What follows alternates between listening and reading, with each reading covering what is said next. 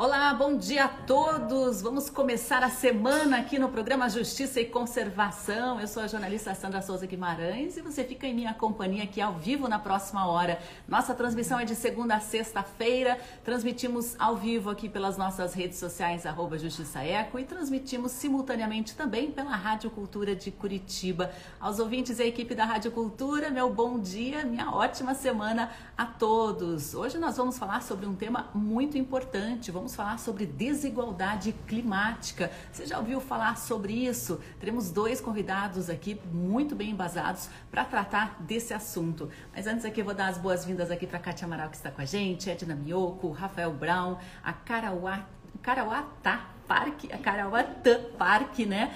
Vernei Serafini, a Ambience Cooperativa, que vai estar com a gente aqui também, Beth Moura, Dani Malgarini. Pessoal, fiquem bem à vontade aí para participar da nossa conversa, né? Vocês podem aproveitar essa oportunidade para mandar aí as suas dúvidas, os seus comentários. Pessoal da Rádio Cultura que quiser participar também, é só acessar aqui Instagram, arroba Justiça Eco, que a gente dá espaço aí para participação dos nossos ouvintes também com os seus comentários ou simplesmente com o seu bom dia. A participação de vocês é muito bem-vinda sempre. Vamos falar então sobre combate à desigualdade climática. Vamos conhecer um projeto que leva energia à população de baixa renda sem gerar emissão de carbono. A gente sabe né, que deixar a mudança climática seguir o seu curso, como está acontecendo agora, terá graves consequências. A temperatura global pode subir 2,7 graus até o fim do século, segundo estimativas mais recentes das Nações Unidas. É muito acima do limite de um grau e meio proposto,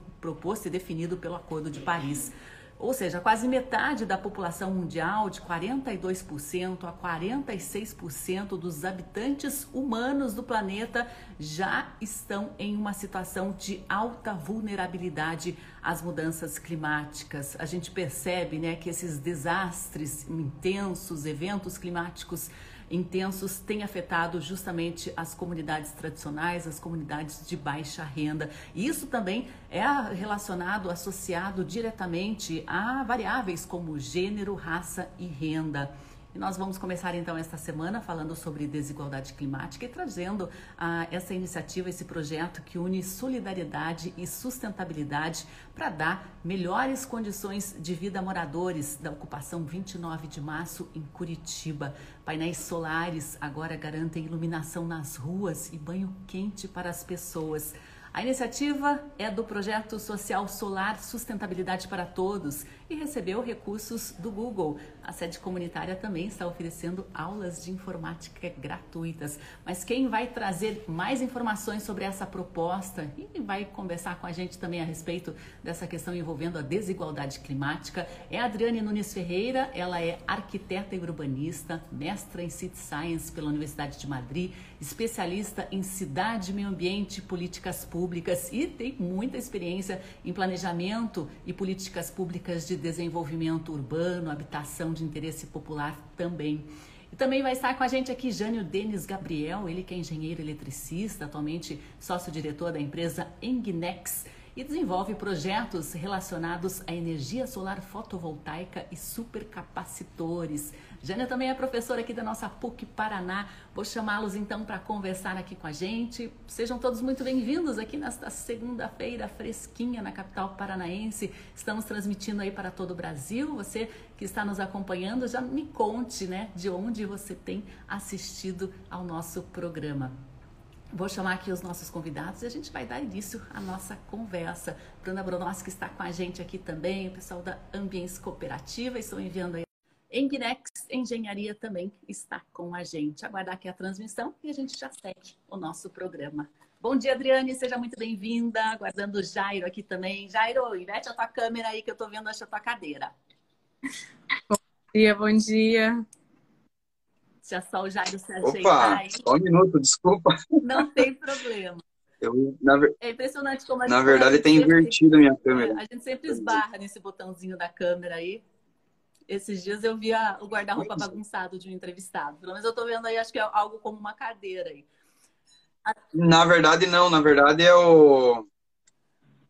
É a iluminação. Você vê que eu quase tenho um estúdio aqui, né? É brincadeira. Por conta das aulas, né, da PUC, é, que ficaram no remoto. Agora tá me vendo bem ou não? Tô, tá ótimo. Eu também tenho uma pequena ah, então tá. iluminação aqui. Já ajuda aí a dar uma amenizada na olheira da manhã. Adriane, vamos começar contigo aí. Eu já fiz uma breve apresentação, né? Mas eu queria que você comentasse sobre o teu trabalho, sobre a Ambience também, para a gente dar uma contextualizada aí em quem são os nossos entrevistados, os participantes aqui hoje. Legal. Bom, primeiro bom dia, né? Bom dia a todos. Obrigada pela, pelo espaço. É, eu acho que a gente se fortalece realmente tendo essa, podendo discutir, né? sobre é, essas questões que são extremamente relevantes e, e é muito o que a gente está, o que está acontecendo agora, né? E o que, que a gente pode fazer para transformar, para mudar um pouquinho a nossa, a nossa realidade e as consequências disso. É, bom, então, né, você já acabou, já me apresentou um pouquinho. É, aí vou só colocar a Ambiens, né? A Ambiens é uma sociedade cooperativa. A gente já existe, né, como cooperativa desde 2000. É, então, estamos aí com 22 anos de, de trabalho. É, e a atuação da Ambiens, ela tem três pilares, né? É, o primeiro é de planejamento territorial e socioambiental. É, foi realmente onde, é, como a Ambiens nasceu, né, na questão de planos diretores, planos de regularização fundiária, é, de impacto ambiental. É, a outra, outro é, pilar é a questão de formação e pesquisa, né? Inclusive a gente teve uma, uma pós-graduação em direito à cidade, né? E aí pesquisa também junto à, à formação e capacitação de poder público, né, de servidores. É, e a outra linha que é um pouquinho mais recente, que é de projetos é, de impacto ambiental. Né? Então, é, pensando realmente nessa questão de responsabilidade social hoje, é, como que nós conseguimos é, subsidiar tecnicamente é, projetos e, e planos nessa, nessa área. Muito legal. Jânio, contigo, está dando aula aí, desenvolvendo muitos projetos envolvendo eletricidade também? Muitos projetos, né? Um momento agora, assim, a gente acabou de passar pelo pela marco legal, né, da geração distribuída. Então, isso acabou fomentando novos negócios, né? E então assim acaba aquecendo de forma geral, né? Então, a busca por saber mais né, sobre eletricidade, sobre energia limpa, energia sustentável. Agora também com veículos elétricos, enfim, tem uma, uma gama de oportunidades enorme que acaba impulsionando o mercado, né?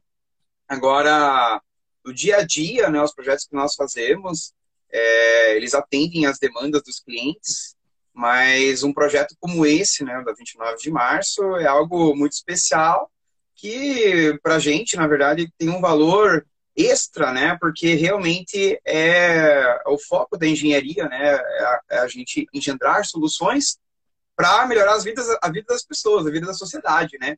Então esse é um projeto onde diretamente a gente consegue aplicar a tecnologia de ponta que existe disponível no mercado, é, toda a nossa engenharia, aquilo que a gente aprendeu é, enquanto estudante, né?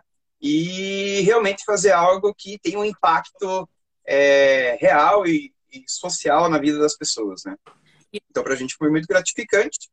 E é isso, né? A empresa, ela, tá falando um pouco da Ignex, a Ignex, ela está no mercado já desde 2014, né? Envolvendo, envolvida com projetos de energia solar, mas também tem outras áreas, né? Que trabalham com tecnologia. E sim, a gente sempre acaba envolvendo muitos dos, dos estudantes, que eu tenho a felicidade, inclusive, de é, ajudar a formar os meus colegas de trabalho, né? Isso também é outro ponto bem gratificante da minha atuação e envolver eles nesses projetos também que acaba é, não só ficando naquele ensino cartesiano, né, da, da, coisa técnica, né, mas também ensina valores né, da, da aplicação da engenharia na sociedade. Muito bacana essa área de engenharia, de eletricidade, é muito interessante mesmo. Agora vamos, Adriane, antes da gente entrar especificamente nesse projeto na ocupação 29 de março aqui em Curitiba, eu queria que a gente falasse um pouquinho mais amplamente do que é a desigualdade nesse contexto de mudanças climáticas. Queria que você explicasse um pouquinho para a gente por que, né, que as populações mais pobres serão as mais atingidas por um aumento, por exemplo, da temperatura global? Bom, vamos lá. É, a gente é, já tem falado de mudanças climáticas e de crise climática, né? Porque a gente já está vivendo isso, né? Não é o que ah, vai acontecer, não. A gente já está sentindo. É, e a, a questão é justamente essa, né? De quem está numa situação de vulnerabilidade socioeconômica, elas são as primeiras a serem afetadas por essas mudanças, né, é, em termos de clima, de chuva, de uma catástrofe. É, então é a, a, primeira, as primeiras pessoas que vão ser ainda ser colocadas numa situação é, de ainda maior vulnerabilidade. Né? Então, a, assim, a gente pensando né, dentro desse contexto, é, né, onde a gente deve trabalhar né? E qual é a nossa perspectiva em termos de, de mundo mesmo, né? De qu quantas pessoas existem nessa, nessa, nessas condições, né? A gente tem dados aí da ONU, Habitat, que é, um em cada quatro é, latino-americanos vivem em situação de vulnerabilidade socioeconômica. Né? Então, a importância, a relevância de, de a gente realmente trabalhar nessas áreas, né? É, eu, dentro né, da, da, minha formação tá, de políticas públicas e também muito relacionado com o meu propósito, né, de, de em que parte da cidade a gente deve atuar. A gente é realmente né, essencial em termos de atuação, né? Como o Gênero estava falando da questão da energia, né? Aí eu, como urbanista, nessa questão né, de cidade, de pensando nas cidades informais, né? De como que é essa dinâmica que já tem é, algumas necessidades básicas que não estão sendo atendidas. Então, é, sobre, né, sobre esse projeto, a gente entende que é, a gente tem uma contribuição né, no sentido de redução da emissão de gases, de gerar uma energia limpa e sustentável, mas além disso, e talvez mais importante que isso, eu estou conseguindo fornecer né, acesso a direitos constitucionais a essas pessoas né? Então, é, é uma, uma questão de uma relevância que muitas vezes a gente não tem consciência né, do impacto disso, porque é muito diferente quando a gente já nasce né, com a água na torneira, com a luz na rua, é, e, e, aí você vai para outros contextos que nem todo mundo está vivendo da mesma maneira. Né? Então, essa questão, essa desigualdade, ela é ainda muito mais crítica né? A, a questão mesmo, né, de uma energia estável, não, sem ela não conseguia ter internet. E aí hoje, se a gente né, imaginar a nossa vida sem internet, quanto de acesso a gente é, com, não consegue ter, né? É, então é nesse, nesse contexto realmente das desigualdades, né, que são desigualdades socioeconômicas, e agora a gente está vendo o impacto dessa, da questão climática também dentro desse contexto. É, Jane, é uma realidade muito dura ali da ocupação, né? Você, quando se propôs a participar do projeto solar, né? Qual foi as suas primeiras impressões quando teve realmente um contato direto com essas famílias que viviam nessas condições, né? Sem sequer iluminação na, nas ruas, sem sequer um banho quente, né? Como a Adriane estava comentando, sem acesso a uma internet estável também. Bom, é, é, um projeto que sensibiliza, né? Acho que qualquer pessoa, quem, quem não se sensibiliza com um projeto desse, é, eu acredito assim que talvez não tenha, não tenha um pouquinho de coração aí, né? Mas não é só a, a sensibilidade da questão da condição, né, da situação ali da comunidade em si, né? Mas como a Adriane colocou, é, a gente né, na sociedade tem diversas é, desigualdades escaradas aí, né? E o fato de você não ter a possibilidade de tomar um banho quente, que é algo muito simples, né? É, tem a ver com, é, com saúde também, né? Com bem-estar. É, você não dá direito à pessoa ter acesso à internet, né? Por isso, por, por, por uma, uma via econômica, né? A pessoa não tem condições de pagar por um serviço eu acho que é, é algo, infelizmente, da forma como a nossa sociedade está arranjada, acaba acontecendo mesmo, né? Então, a nossa motivação, na verdade, foi sempre fazer o melhor no projeto. E aí, sempre muito amparado pela Adriane, né? A Adriane, ela, ela conduziu esse projeto de uma forma maravilhosa e a gente se sentiu na missão também de fazer o melhor que a gente podia, né? Então, trazer os equipamentos da melhor tecnologia possível, trazer uma iluminação de qualidade para o projeto, né? A, a, parte de iluminação pública. Então, tudo que foi colocado lá foi pensado, foi, foi elaborado com muito carinho e, e, assim, com muito gosto que a gente tentou colocar o melhor que era possível, né? É, de acordo com o que a gente tinha de recurso para poder satisfazer as necessidades da comunidade. Né? Essa foi a grande realidade. E é isso, né? A nossa, a nossa motivação foi essa, é realmente de usar os nossos conhecimentos, é, trazer aquilo que é, é, é, de, é importante em termos de, de tecnologia para poder garantir algumas, a, alguns recursos básicos para as pessoas, então energia elétrica, um banho quente, acesso à internet, a possibilidade da pessoa poder é, imprimir um currículo, por exemplo, né, utilizando energia para, enfim, fazer essa, essa atividade, é fantástico para a gente. É, e vamos contar então um pouquinho, Adriane, como que germinou, como que nasceu esse projeto e como que ele foi viabilizado economicamente também, o projeto Solar Sustentabilidade para Todos? Então, a gente, é, né, com a Ambiens, a gente tem trabalhado um pouquinho a questão de editais, né, editais, é, são os editais tradicionais de licitação, né, mas são editais que a, a iniciativa privada tem lançado né, para algumas intervenções, para você apresentar propostas, projetos, e aí se é selecionado, né, de acordo, é, se, né, estando de acordo com os critérios, se é selecionado é, ou é, então é uma, uma modalidade que temos trabalhado, né? Temos outras, é, outros projetos nessa mesma dentro desse mesmo viés. É, e esse específico, né, ele saiu, quem lançou esse edital foi o ICLEI. É, o ICLEI é uma rede de governos locais pela sustentabilidade, né? É, e aí, junto com ele, a Google.org, que é o braço filantrópico né, da Google, é, ele, a Google que aportou né, recursos para esse edital.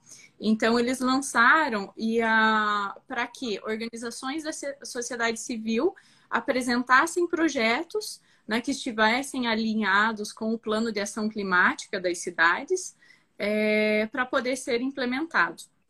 É, em termos de, de contexto é, mundial, é, tem o, foi lançado na Europa, foi lançado nos Estados Unidos, que são os mais tradicionais, né? E aqui na América é, Latina foi para o Brasil e para o México. Então, aí isso em termos de Brasil, foram duas cidades que foram selecionadas, foi Curitiba e Porto Alegre.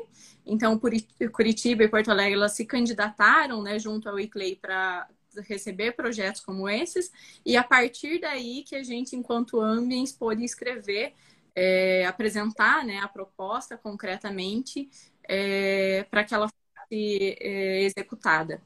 É, e aí a gente né, apresentou de acordo com os critérios do edital, e ele era, de certa maneira, amplo, mas a nossa, a, a, nossa intenção realmente foi trabalhar né, num contexto de vulnerabilidade, justamente porque se eu trabalhar né, num, num contexto que é um pouco mais complexo, eu consigo é, replicar isso em qualquer área da cidade. E se, se, eu posso trabalhar com as pessoas que são as primeiras afetadas né, por essas mudanças, é, isso se torna ainda mais relevante né, em termos de, de contexto mesmo, em termos de proposta. É, e aí, então, foi isso que a gente fez, né? Nossa proposta era para trabalhar dentro de uma comunidade de, em situação de vulnerabilidade socioeconômica. É, e aí, apresentando esse projeto realmente com o que tem de é, mais novo em termos de tecnologia também. É, o Jânio vai poder falar mais um pouquinho né, sobre isso. É, e outro ponto que é importante é que assim, né, tem esse projeto que ele é, é para ser executado lá e, e, e concluímos, né, executamos, é, mas a Google tem interesse nisso também, porque ela tem um, uma plataforma BI é, que é Environmental Insights Explorer, que são dados sobre a potencial de, de geração de energia é, e redução da emissão de gases de efeito estufa. Então, eles querem saber realmente, né? Ah, a gente tem a perspectiva que Curitiba é, tem esse potencial. Agora, se eu tenho um projeto concreto, ele realmente vai atingir esse potencial? É mais, menos? Quais são os beneficiários diretos desse, é, desse projeto, né? É, e aí isso tem essa comparação. A gente também desenvolveu um BI é, que aí está disponível, né? E ficará sempre disponível, acessível na página da Ambience, é, com essas comparações e o perfil dessa população, né? Porque é importante a gente entender qual que é o impacto que está sendo gerado de maneira bem concreta, né? É, e ali a gente tem um, um, considerando as comunidades de entorno, é, estamos falando de praticamente mais de 3 mil pessoas né, é, beneficiados. Então, e é um impacto, impacto que a gente sabe em termos de replicação também de que isso é, é possível, né? Muito legal esse edital da Eclay, né? Teve esse financiamento do próprio Google, né? O Google, na verdade, ele tem muito interesse, como a Adriane estava falando, em tecnologias eficientes, né? Que funcionem nessas situações, nesse contexto de mudanças climáticas que a gente está presenciando e devem se agravar aí nos próximos anos e décadas. Agora, Jânio, Gabriel, que tipo de tecnologia? A Adriane falou um número bem expressivo, 3 mil pessoas que precisavam do básico, né? De energia solar, de banho quente, né? Né? De, de condições estáveis de eletricidade para ter acesso à internet, né? Como que você fez esse cálculo, esse projeto, é, também sem gerar né, é, poluição, sem gerar emissões? Bom, é, o que ocorre lá foi o seguinte, né? A gente é, utilizou, na verdade, duas tecnologias diferentes para a captação da energia solar? Uma delas é a solar térmica, que é largamente já conhecida no país, né? Aqueles painéis de aquecimento de água. Né? É, e a outra tecnologia é a solar fotovoltaica, que é para geração de energia elétrica, né? Por que nós utilizamos as duas tecnologias, né? Porque a parte de aquecimento solar, nós trouxemos um, um, uma placa de tecnologia de tubo a vácuo, que ela é extremamente eficiente, ela chega a dar mais de 70% de eficiência na conversão da energia solar em térmica, né? E consegue aquecer a água com muita eficiência. Né? Tem um boiler também ali para poder armazenar essa água quente. Essa água em dias de sol chega dentro do boiler ali a uma temperatura de 90 graus, né? Então é, é bem elevado. Então essa, essa água ali, né? Aquele conteúdo daquele boiler ainda eu consigo multiplicar aquilo, né? Porque eu acabo tendo que misturar com um pouco de água fria é, da caixa d'água para poder ter um banho confortável ali, 39 graus em média, né? Geralmente.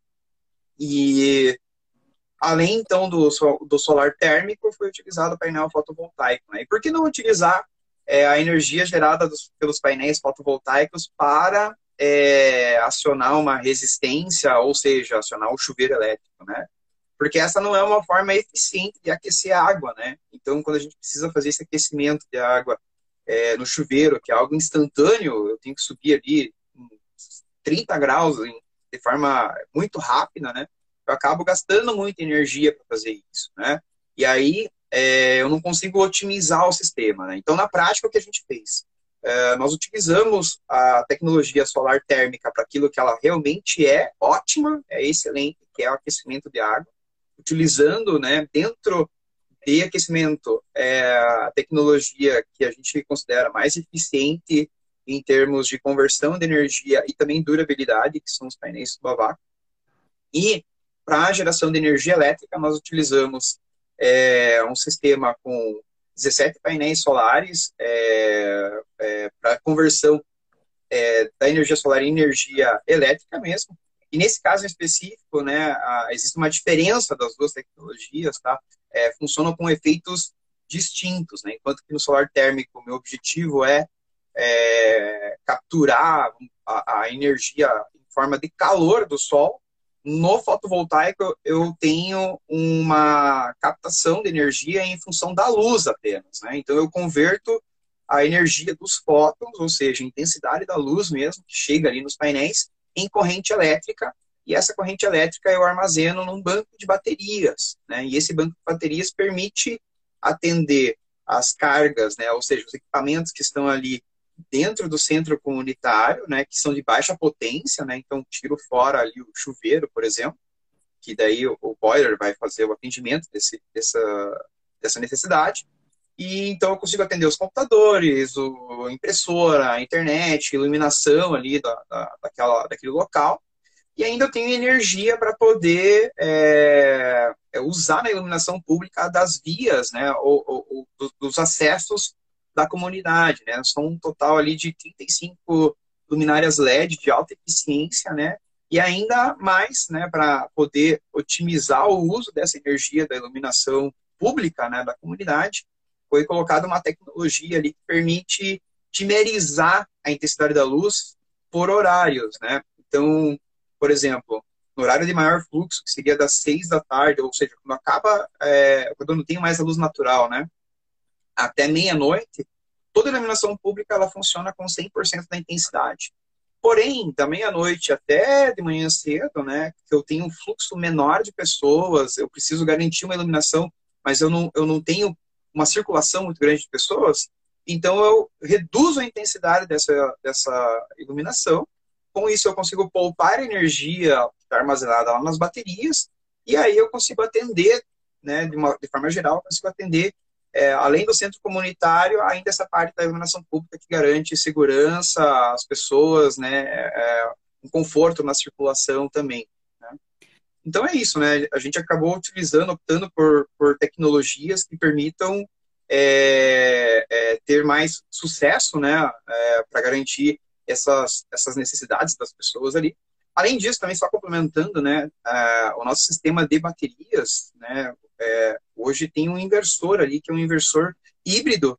Inclusive a gente teve o pessoal aí da, da fabricante lá da NHS que ajudou muito a gente, né? Então esse projeto não é um projeto feito só é, pela Ignex, né, tem várias empresas atrás que também ajudaram a tornar esse, essa, esse sonho né, ali da comunidade de 29 de março, a parte técnica para poder realmente viabilizar. Né? Então, a gente está utilizando uma tecnologia nova, que é um inversor híbrido, ou seja, um inversor que a gente consegue operar ele é, tanto isolado da rede elétrica, que é o, o caso como está ali, ou conectado na rede elétrica, né, com o sistema de baterias também, né? Hoje, inclusive, a concessionária de energia local, ela, ela tem um, que a gente chama de um sandbox regulatório, né? Ela, ela abriu, assim, uma, uma regulação é, para poder testar esse tipo de tecnologia na rede, porque ela vê muito interessante. Então, é, de novo, né, a gente optou por utilizar tecnologias das mais recentes possíveis ali,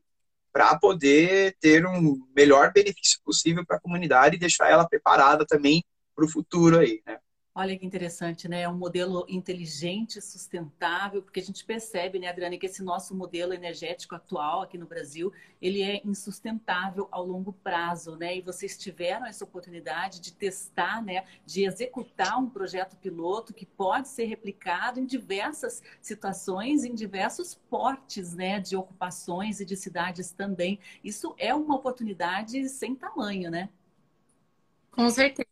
E, e, eu acho que aí tem um ponto muito importante, né, que você trouxe, que é, se a gente né, comparar a nossa matriz energética, enfim, brasileira, a gente tem né, uma grande, é um grande peso né, das hidrelétricas, e aí tem uma discussão que é também um pouco polêmica né, na, na área, que é de a gente entender que a, a, a, a hidrelétrica ela é uma energia limpa, né? Mas ela não é sustentável.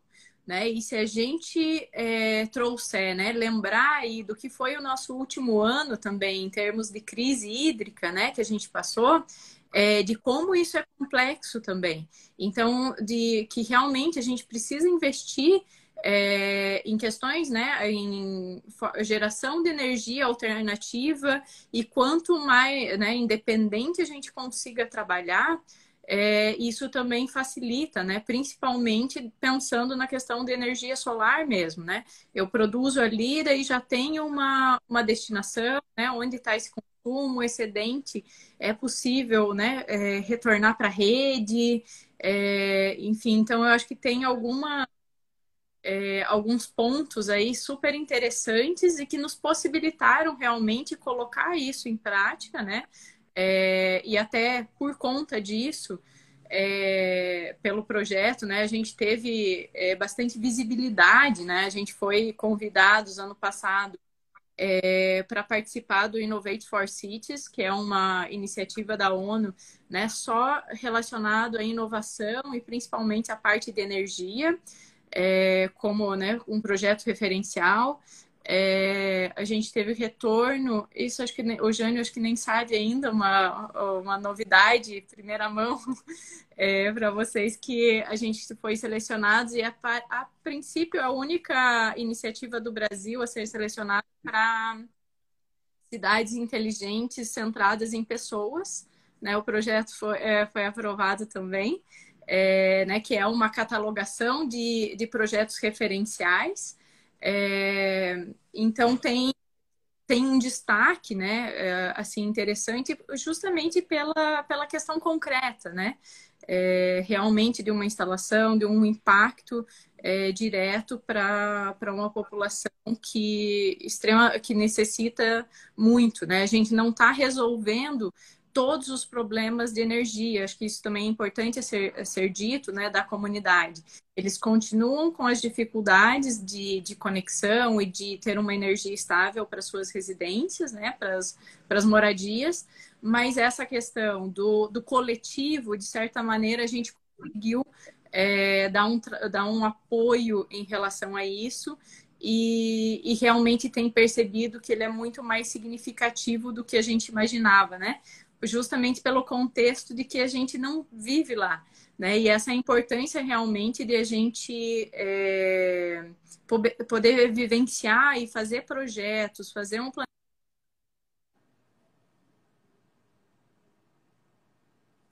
Travou um pouquinho teu áudio aí, Adriane. Deu uma instabilidade aí no teu áudio. Só retoma aí é, é, voltou. Uhum. Retoma aí um pouquinho o teu pensamento, a última frase aí que a gente perdeu. Tá. É, bom, então, né, a gente poder é, trabalhar com é, questões realmente de quem está vivenciando aquilo. Então, acho que isso é muito também, né, uma, em termos de, de lição, né, de a gente ouvir quem tá, pra, é, quem vai, vai usar esse projeto, né? Tem uma frase que, que fala, né, que a cabeça pensa a partir de onde os pés pisam.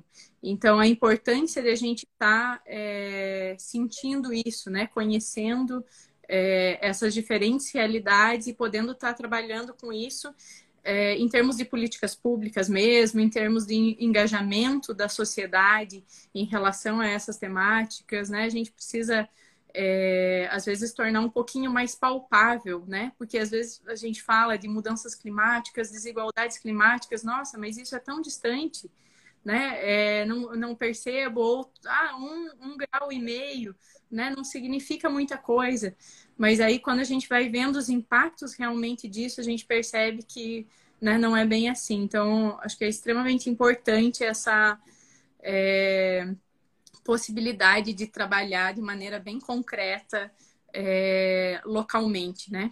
Para que a gente tenha um impacto global e dar visibilidade, voz a essas pessoas também, porque eu já estou em Curitiba aqui há quatro anos, eu não tinha ouvido falar ainda da comunidade 29 de março, que essas pessoas, todas essas famílias, viviam essas dificuldades tão básicas, né? A gente tem algumas participações aqui que eu queria compartilhar com vocês, né? A Nanda BS, ela diz aqui, muito legal, parabéns. Ela diz que faz parte de um dos projetos selecionados em Porto Alegre. Ela comenta trabalhar em comunidades e transformar realidades é incrível. A gente tem participação aqui do Vinícius Simonetti também. Fala, Jânio, parabéns pelo projeto. Ele comenta: inversores híbridos irão revolucionar o setor de energia. Vão revolucionar para o bem aí um movimento de mais sustentabilidade que também garanta essa igualdade climática, Jânio? Opa, com certeza, né? A gente tem muito orgulho né, de ter colocado essas tecnologias lá. Agradeço aí o comentário né, do, do pessoal do Vinícius em especial aí, que eu tive prazer de tê-lo como aluno, né? E hoje ele é um profissional de muito sucesso, né? Tanto profissional como eticamente, né? uma missão cumprida aí, né? Como a gente diz, né?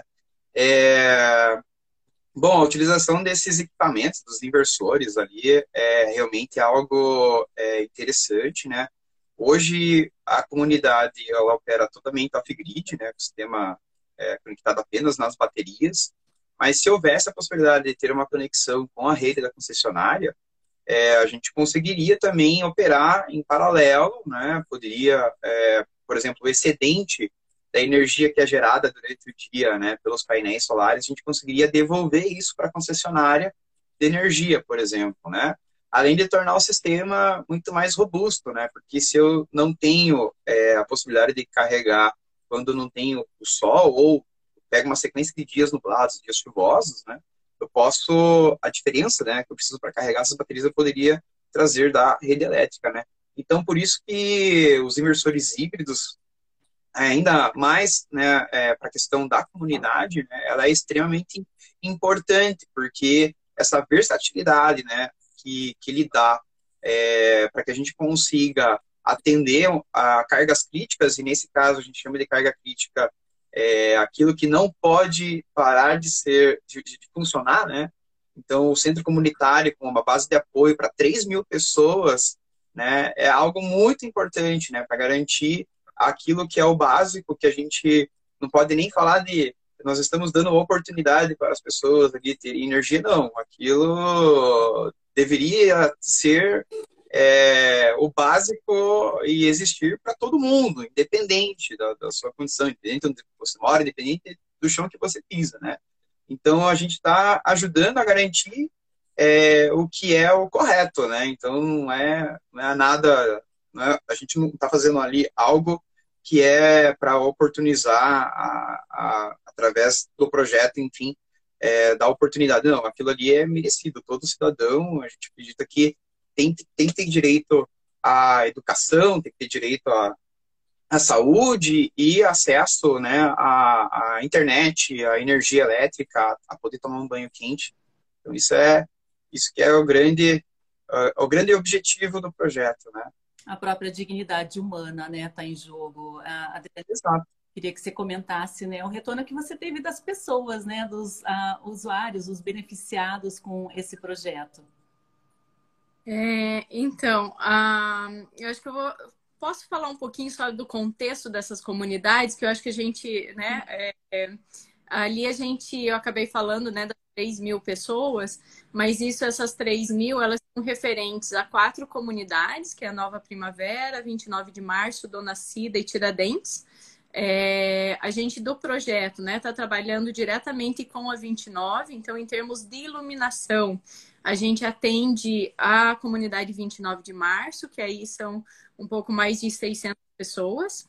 É, mas a, em relação ali à sede, então ao chuveiro, né, os banheiros, a, a parte de estável, os cursos, internet, aí sim isso as outras uh, comunidades também têm acesso, né, também podem utilizar essa infraestrutura. É, e ali, né, a gente é, trazendo em termos de dados também um pouquinho, a gente está falando né, de uma renda é, per capita é, três vezes, quatro vezes menos do que o valor de Curitiba. Né? Em termos de densidade, é, a gente está falando de dez vezes mais denso do que é, o que é a densidade de Curitiba. Né? Então, só para a gente situar um pouquinho né, do que, que é essa vulnerabilidade. É, e então, dentro né, desse contexto, a, a gente faz levantamento ali com eles, né, pesquisas de campo mesmo, para entender essas dinâmicas e também ter o retorno sobre a avaliação do projeto.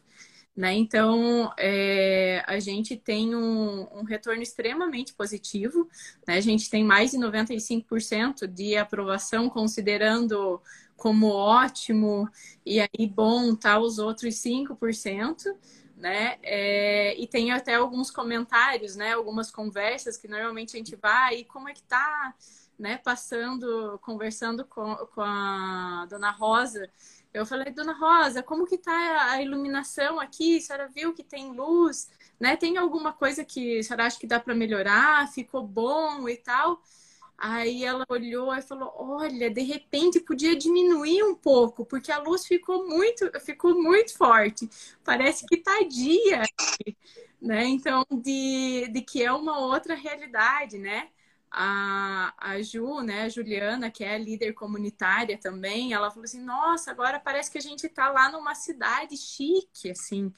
É então, algumas questões, né, assim, de certa maneira que não são pequenas, mas que fazem muita diferença, né, dessa questão de dignidade humana mesmo, né, é, de que a Naya, né, que é uma outra moradora, ela falou, Adri, agora o pessoal vem entregar a pizza na porta da minha casa.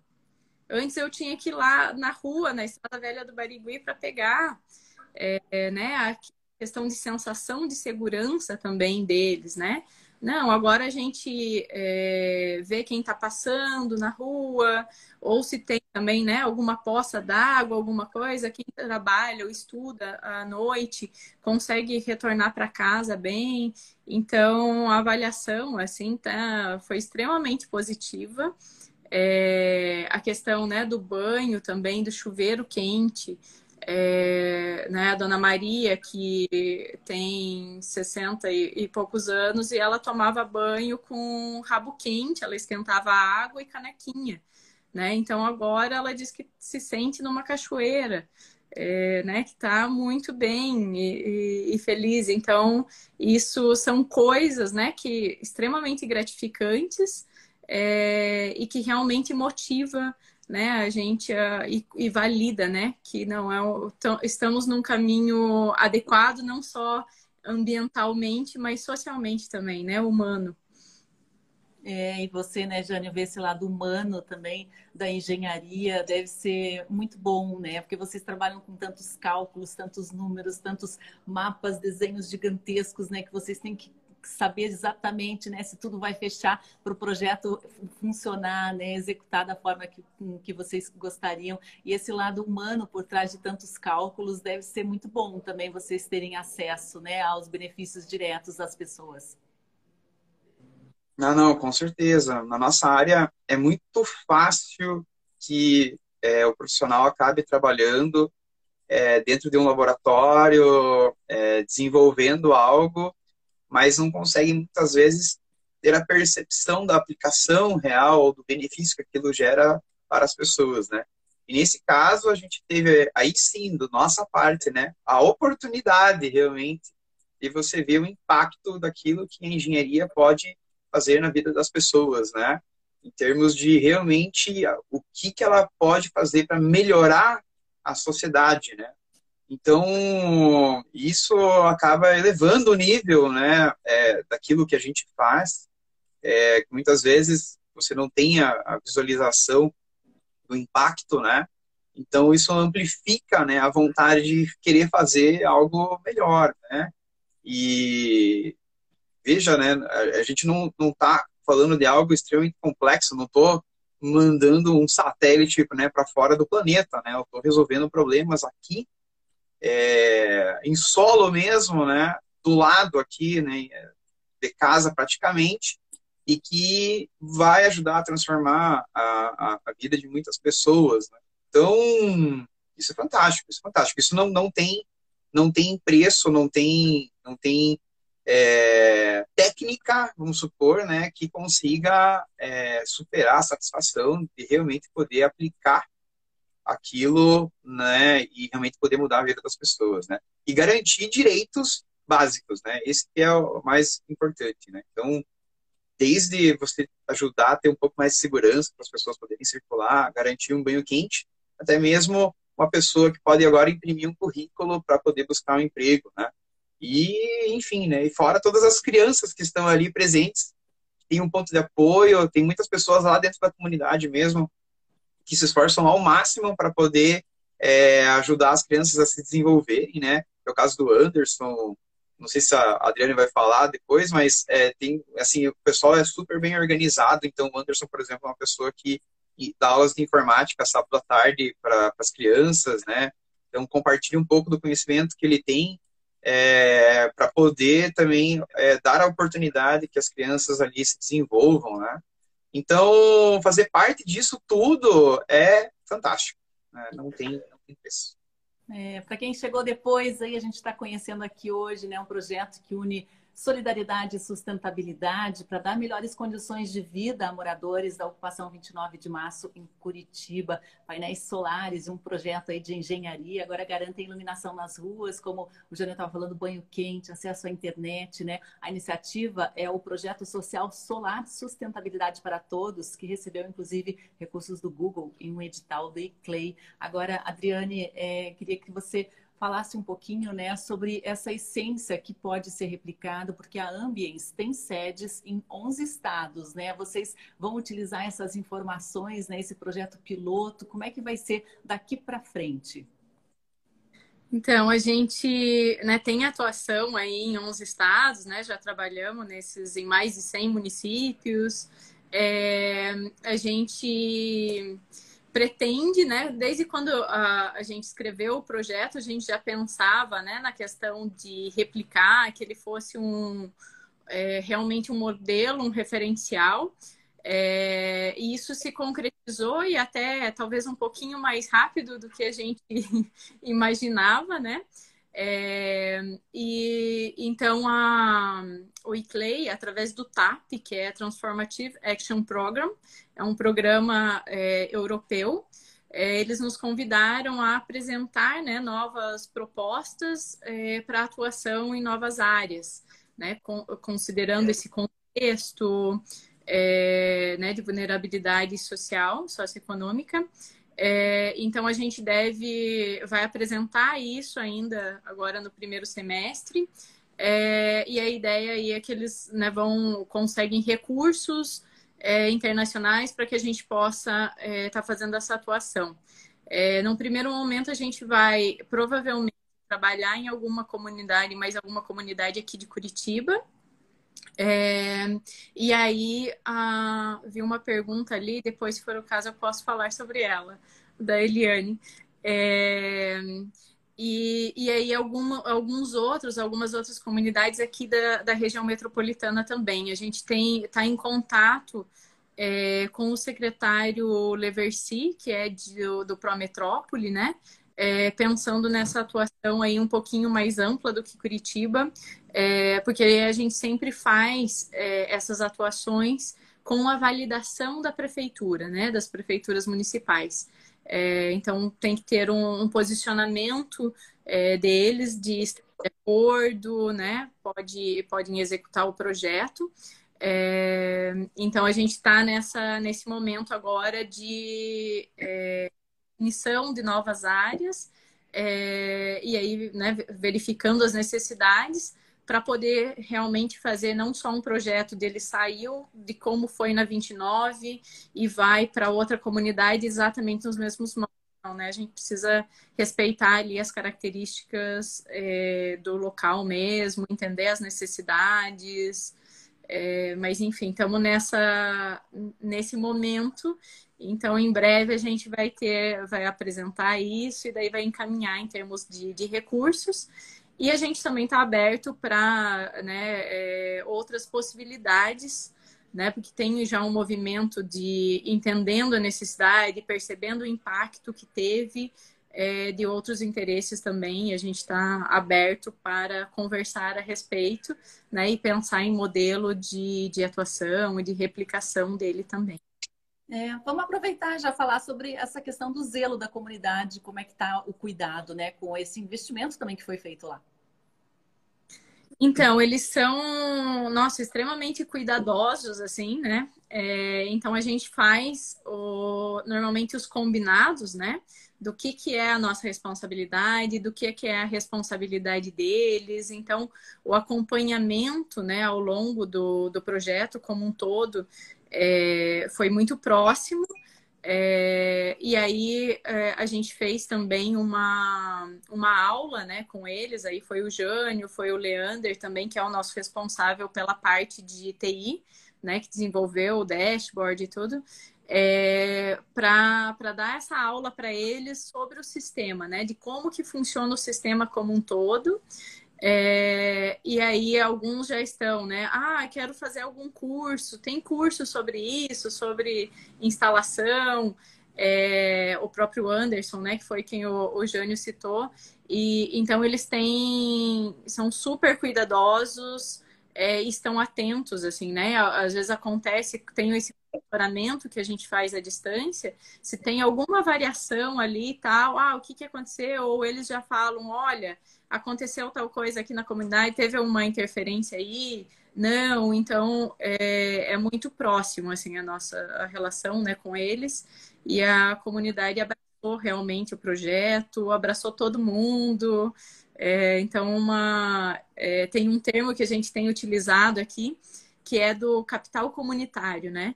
Dessa relação que você constrói com eles em termos de confiança, é, e aí você consegue realmente trabalhar é, de maneira muito alinhada e essa compreensão, né? Ah, tem uma rede isolada que é do projeto e tem a, é, e aí eles não fazem né, nenhuma conexão ali, eles têm as redes deles que aí eles fazem é, as conexões, enfim, então é, assim essa relação tá ótima, né, com eles de cuidado realmente. É, e a próprio, os próprios fabricantes, por exemplo, né, da NHS, lá dos inversores, também já se colocaram à disposição para acompanhar o projeto, para fazer a manutenção, porque é isso, o projeto ele se encerra né, agora, mas aí esse é, sistema e toda essa infraestrutura ela segue. Então a gente está com parcerias, né, entendendo essas conexões para dar também o suporte né, do que, que vai acontecer aí ao longo dos próximos anos. É, Eliane comenta que legal capacitar os moradores e dar continuidade. Jânio, a palavra final é sua e se quiser deixar uma última é, mensagem, uma última informação aí que talvez que a gente tenha esquecido de comentar, temos alguns minutos aí, a palavra é sua. Beleza, muito obrigado. Bom, só complementando o que a Adriane falou, né, em termos do que está lá instalado, a gente também acabou optando por tecnologias que tivessem uma grande durabilidade, né? A ideia também não era entregar um projeto que funcione, mas funcione durante um ano apenas e depois, né? O que, que acontece, né? Então, teve uma preocupação aí é, em utilizar os componentes que tivessem uma durabilidade alta. Né? Então, falando do sistema solar térmico, é, o painel tem uma durabilidade acima de 20 anos, é, os painéis solares, é, os fotovoltaicos, né, também, né, a, a garantia dos, dos, fabricantes é para 25 anos com 80% da potência nominal, então pode gerar energia por tempo indeterminado. Os inversores ali, eles têm um tempo de vida útil um pouco menor, mas mesmo assim, né, a gente imagina ali em torno de 12 anos, 12 a 15 anos, ele, ele suporte né, as condições da forma como a gente deixou instalado, inclusive, né, no ambiente é, numa sala técnica bem reservada, né? Então não tem nenhum tipo de estresse térmico que o equipamento fica sujeito, né? O item mais assim é, sensível ali pode dizer que é a bateria, mas mesmo assim, é, usando da forma correta, ela vai durar pelo menos uns dois anos, dois, três anos, né? Aí, lógico, depois vai ter que fazer alguma manutenção. E a parte de iluminação pública, a gente está utilizando um LED ali, um, driver, né? Agora falar um pouco técnico demais, mas vamos lá, né? A, a, também é para durar ali é, cerca de 50 mil horas, né? A alteração daquelas luminárias, né? Então, a ideia era realmente fazer um projeto que não se tornasse um grande problema depois para a comunidade, né, em termos de manutenção e custo, né, para poder fazer essa manutenção. É, a gente percebe que as pessoas lá são muito interessadas nesse curso aqui que a gente é, deu ali num, num sábado, era para ter durado, sei lá, um período determinado, dobrou o período, assim, de tantas perguntas que as pessoas é, fizeram, as pessoas da própria comunidade mesmo, né? É, querendo saber do sistema, pessoas de, de comunidades que são é, próximas a 29 de março, querendo saber é, se seria possível colocar na sua comunidade também né, o mesmo tipo de tecnologia. É, isso é super legal porque é, a, o benefício não foi só percebido pelas pessoas da própria comunidade onde o projeto está instalado, mas sobre é, as pessoas em volta das outras comunidades também tiveram essa conseguiram observar esse benefício e estão assim ansiosas querendo saber se a gente vai colocar ou não, né? Lógico, existe um, uma dependência de muitas é, outras questões, né? Como a Adriane colocou, tudo é feito é, com o apoio das prefeituras, né? Tem como a gente fazer uma movimentação dessa sem ter o apoio de, de outros órgãos, né? E é isso, né? É, bom, agora realmente falando da palavra final, assim, do projeto, na verdade, quem devia dar a palavra final era até a Adriane, porque ela é a que realmente concebeu toda a ideia, que levou todo mundo junto, que deixou todo mundo é, ali, assim, motivado para poder executar esse projeto. E a gente só tem a agradecer a oportunidade quando ela chegou para conversar comigo a primeira vez. É, eu confesso, eu não sabia exatamente o que, que, era, mas assim a gente abraçou a causa, né? Eu, a gente tem um perfil ali na empresa de, de, de sempre dar é, oportunidade para todas as ideias que vinham de fora. E essa foi uma ideia que foi super sucesso. A gente teve muita felicidade de, de estar junto com o pessoal. Então, assim, a gente, né, é, da parte técnica, só tem a agradecer a oportunidade que nos foi dada e que a gente é, consiga estar junto nos nossos projetos, né, para poder, enfim, né, dar, dar enfim, o básico, né, o direito, garantir o direito de mais pessoas ainda. Né? Muito legal. Bom, nosso tempo está acabando, né, mas acho que teremos ainda oportunidade de conversar mais para frente, novos projetos, a extensão, talvez, desse mesmo projeto. Queria agradecer muito a Adriane e o Jane por estarem aqui, né, se disponibilizarem a conversar ao vivo com a gente. Pessoal, muito obrigado, parabéns aí, boa sorte a vocês, boa jornada aí nessa, nessa missão tão bonita que vocês abraçaram. Obrigada, gente. Ok, obrigado. Até mais, pessoal. Obrigado pela oportunidade. É. Até mais. Tchau, tchau. E amanhã a gente volta a partir das 8 horas da manhã com mais transmissão ao vivo aqui no Observatório de Justiça e Conservação. Até lá. Tchau, tchau.